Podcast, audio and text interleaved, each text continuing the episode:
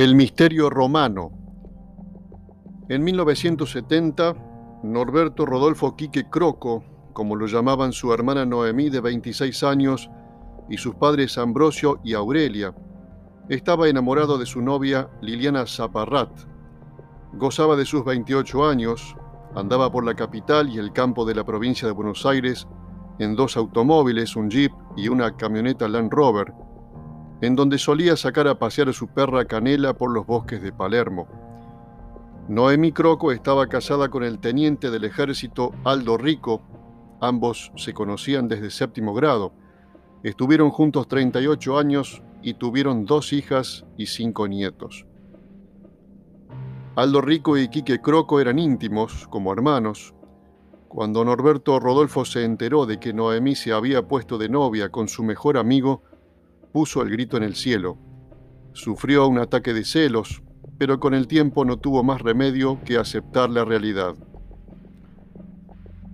Quique y Aldo se habían conocido en el colegio Pringles, luego pasaron al Vieites, aunque Croco terminó el secundario en el Nicolás Avellaneda. Sus compañeros de entonces lo recuerdan como un muchacho calmo, cerebral, pero sensible a las cuestiones sociales. Desde 1966 comenzó a frecuentar la sede de Tacuara, en calle Tucumán 415. Allí conoció a un personaje que años después cenaría con Rico y su esposa Noemí, recordando las viejas épocas en que todo valía en pos de la patria, hasta perder la vida. Era Rodolfo Gabriel Galimberti. Yo lo conocí a tu hermano, era un gran tipo, un compañero de ley, le decía el loco a Noemí Croco en aquellas veladas de San Miguel. Galimberti no fue el primer montonero que se ganó el respeto del ñato rico, quien jamás olvidó un gesto del ex capitán de montoneros cuando su esposa estaba sola y él preso.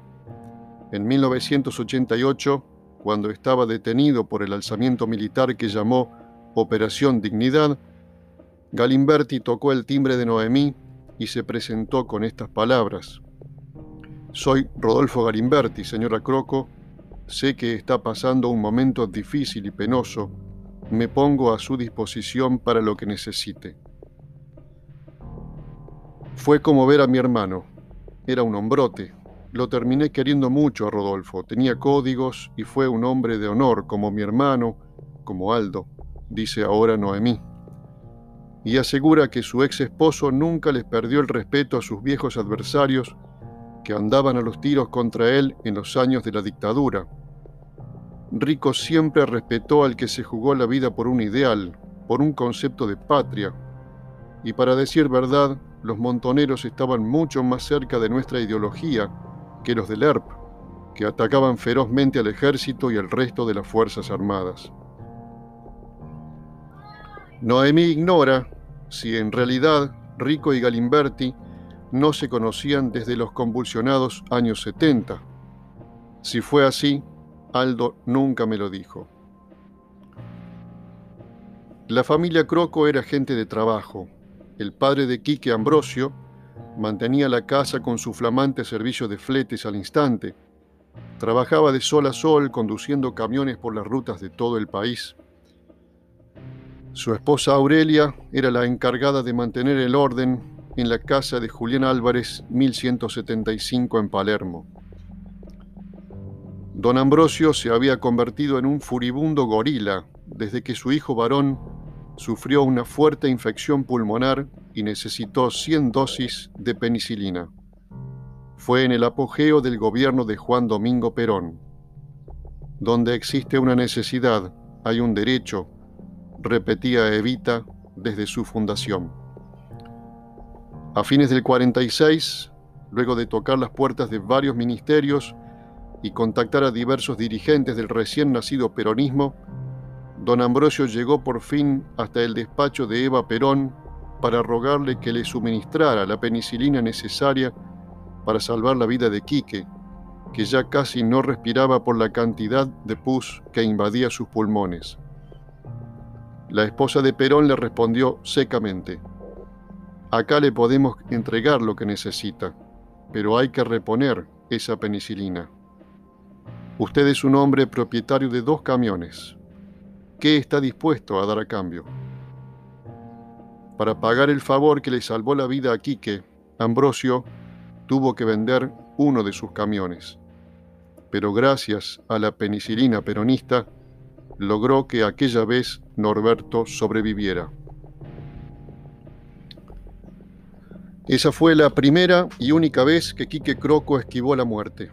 Así se hizo hombre. Admiraba el tesón de su padre, su férrea voluntad y sus principios inquebrantables. Mi hermano era un hombre creyente, pero no iba a misa diaria. Tenía fe, sí, pero no era de ir a las iglesias. En cambio, mi abuela me llevaba todos los domingos a misa. Una vez, cuando tenía cinco años, estaba muy ilusionada con que el cura me bendijera las flores un domingo de ramos, pero tuvimos la mala suerte de llegar fuera de horario. Mi padre se cansó de esperar. No aceptó la negativa del sacerdote y él mismo me bendijo el ramo, con agua bendita y todo. Esa fue una anécdota linda de la vida, ya que mi papá era agnóstico. Después miró de soslayo al cura y le soltó un despreciativo ya está. Ahora nos vamos de acá. Aurelia era menos temperamental que el jefe del clan, pero tenía lo suyo. Mi madre era una mujer muy linda. Le gustaba salir con amigas al cine, ir de compras, mantenerse arreglada, coqueta. Y también era bastante sargentona, dice Noemí. No se olvide que los sargentos manejan los cuarteles, son los que mandan a la tropa.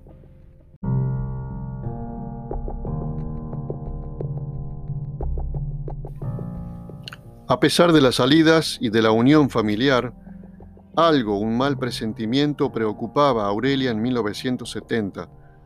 Hacía semanas que notaba que su hijo Norberto Rodolfo estaba nervioso, triste. Lloraba cuando hablaba por teléfono con su novia Liliana una morocha atractiva con la que más tarde se comprometería para casarse. Por entonces, Noemí y Aldo Rico ya tenían una hija, Alejandra, a quien Quique llamaba cariñosamente la batata. El primer destino de los ricos fue Uspallata, en Mendoza. Luego lo trasladaron a Paso de los Libres en Corrientes. Así Noemí pasó más de cuatro años fuera de la casa familiar. Fueron los años en que su hermano pasó de Tacuara al primer grupo de montoneros. Toda esa etapa de la vida de Quique me la perdí, porque me dedicaba exclusivamente a Rico y a mi hija. No sé si Firmenich estuvo en la casa de mis padres. Si estuvo, yo no lo vi. Nosotros estábamos en Corrientes y lo que pasaba en Buenos Aires era responsabilidad de mis padres y de Quique. Lo que sí le consta a Noemí es una visita de su hermano a Paso de los Libres. Fue a fines de los años 70, lo noté muy intranquilo, impaciente, fuera de sí, la típica actitud de quien sabe que está metido en algo incorrecto, algo que le pesaba en su conciencia.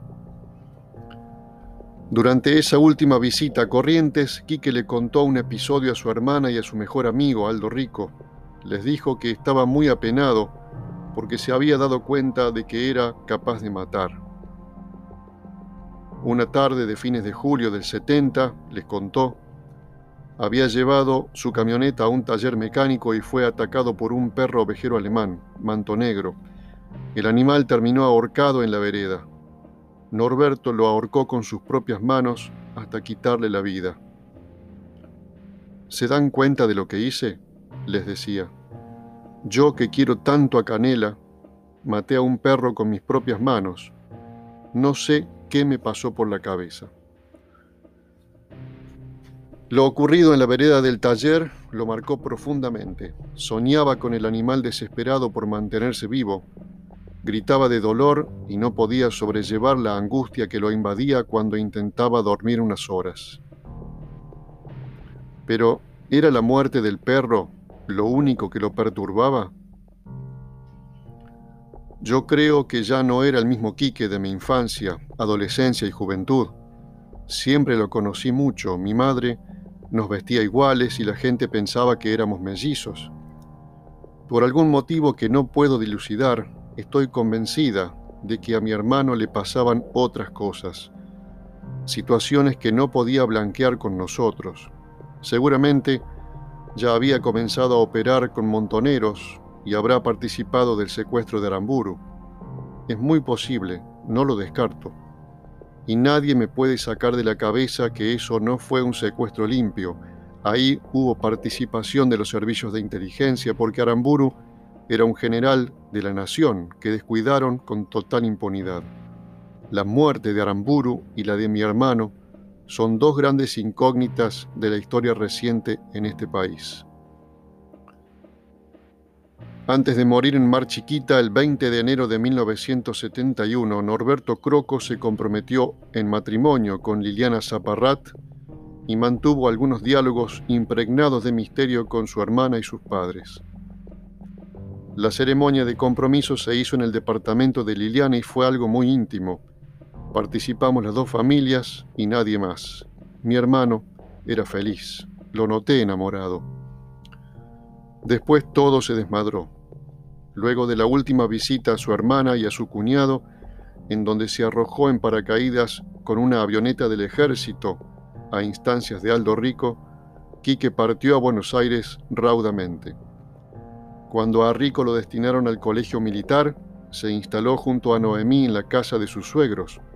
Alejandra ya tenía cinco años y ambos ansiaban tener más hijos. En la tarde del 18 de enero de 1971, dos días antes de su muerte, Norberto Croco mantuvo una larga comunicación telefónica con su novia y volvió a llorar desconsolado. Su madre no se atrevió a preguntarle nada. En esa casa, a los varones, por regla, no se les debía preguntar demasiado. Estoy segura de que mi hermano no se suicidó, lo mataron un día después de llorar conversando con Liliana Zaparrat, ya en la tarde del 19 de enero, Quique Croco se despidió de su familia. Viéndolo mal, Noemí le preguntó por última vez, ¿necesitas algo? Cuídame a la batata, le respondió su hermano. Después se fue con sus armas a la camioneta. Tenía una pistola 9 milímetros y un fusil. Dicen que era un excelente tirador a pesar de su miopía algo que resulta poco creíble teniendo en cuenta que quedó excluido de la carrera militar por ese defecto físico. En la madrugada del 20 de enero del 71 sonó el teléfono de los Croco. Rico y Noemí dormían en una habitación del primer piso. Atendió Ambrosio. Habló durante unos segundos y después, con voz trémula, le pidió a su yerno, Aldo, por favor, ¿Podés atender vos? Pero ¿qué pasa? quiso saber Rico. Mataron a Quique. Cuando Rico tomó el aparato, del otro lado un oficial de la policía de la provincia de Buenos Aires le transmitió la misma versión. A Norberto Rodolfo Croco lo habían asesinado de un tiro en la sien. Tienen que venir a reconocer el cuerpo, le dijeron. En la mañana del 21, Aldo Rico, Ambrosio Croco y un primo de Noemí viajaron a Mar Chiquita. Cuando llegaron, no los convenció la escena montada alrededor del cadáver. El cuerpo de Quique estaba en perfecto estado, salvo la cabeza enyesada.